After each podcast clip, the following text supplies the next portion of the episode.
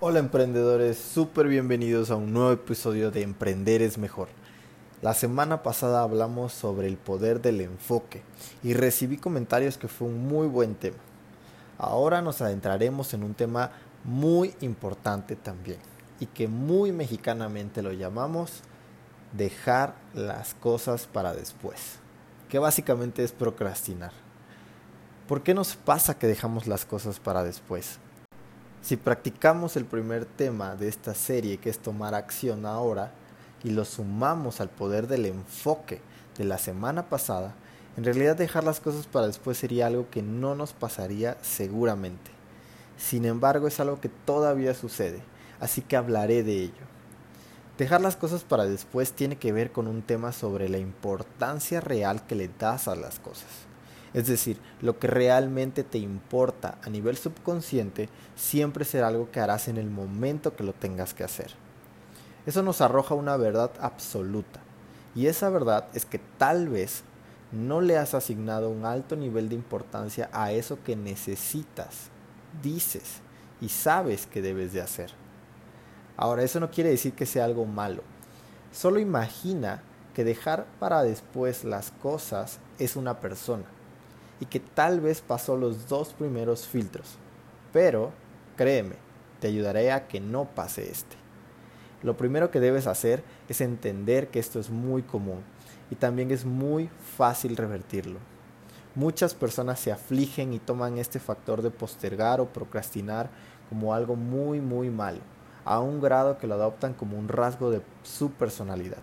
Y eso es dañino, yo no quiero que ese sea tu caso, así que aquí te va lo que tienes que hacer.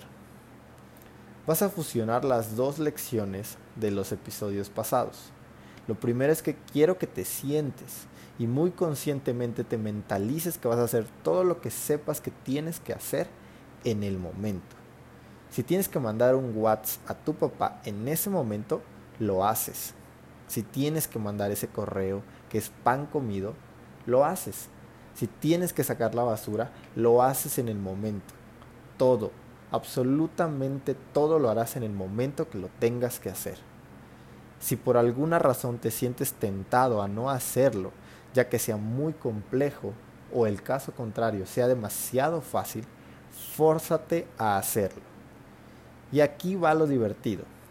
Ponte una recompensa. A este ejercicio yo lo llamo las tres semanas productivas. La primera semana será de lunes a sábado. Te voy a dar un día de descanso para que no lo sientas tan pesado.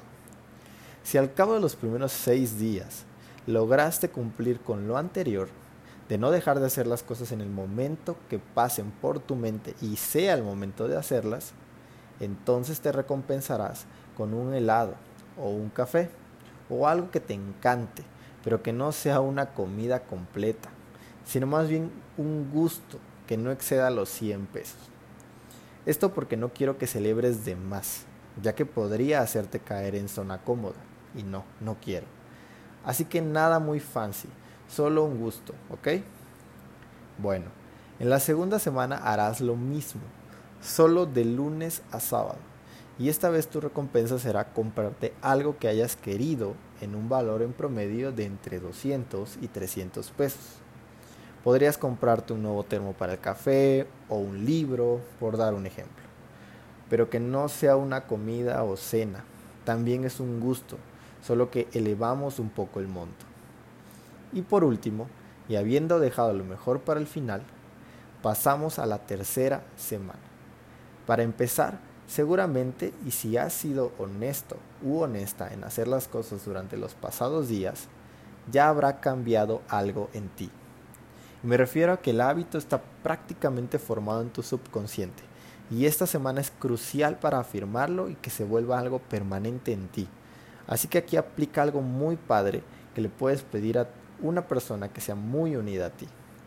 Puede ser tu pareja, tu mejor amigo o amiga o uno de tus papás, quien tú quieras. Y le propondrás desde el inicio del ejercicio, es decir, desde la primera semana, que si logras tu objetivo de cumplir las tres semanas, entonces te inviten a una comida o una cena, es decir, que apoyen tu causa. El punto de la comida o cena es que es el lugar correcto para celebrar una buena victoria. Podrías ir y tomarte la foto del triunfo para luego subir las redes sociales y compartirle a los demás cómo en tres semanas has crecido y avanzado en un aspecto muy importante para tu vida. Créeme que sería algo que no olvidarías y que haría que el hábito se quede en ti para siempre, lo cual te cambiaría la vida por completo. De verdad, hazlo. Haz este simple ejercicio. Yo lo hice y fue algo muy divertido y agradezco de verdad que me animé a hacerlo, ya que eso me ha hecho ser constante en mis proyectos de vida. Ya que si de por sí el camino del emprendedor es empedrado hasta llegar a esa vista majestuosa del resultado que buscas, imagínate cuán más difícil es cuando no eres constante por no hacer las cosas que tienes que hacer y por faltarte enfoque. Realmente los invito y reto a que lo hagan. Y por favor, cuando lo hayan hecho, compártanme sus resultados. Estaré fascinado de poder leer el avance de cada uno de ustedes. Ese es mi mayor objetivo, que ustedes crezcan. Yo por este episodio me despido. Sin embargo, quiero recordarles a cada uno de los que están escuchando que ustedes son las personas correctas para lo que sea que estén haciendo. Son las personas correctas para ese empleo que tanto quieren son las personas correctas para esa pareja que aman, son las personas correctas para emprender ese nuevo proyecto, son las personas correctas para ese voluntariado en el que están, son las personas correctas. Simplemente lo son. Ustedes son. Punto. Créansela. Yo soy Cristian Ortega y esto fue Emprender es mejor. Nos escuchamos en la próxima.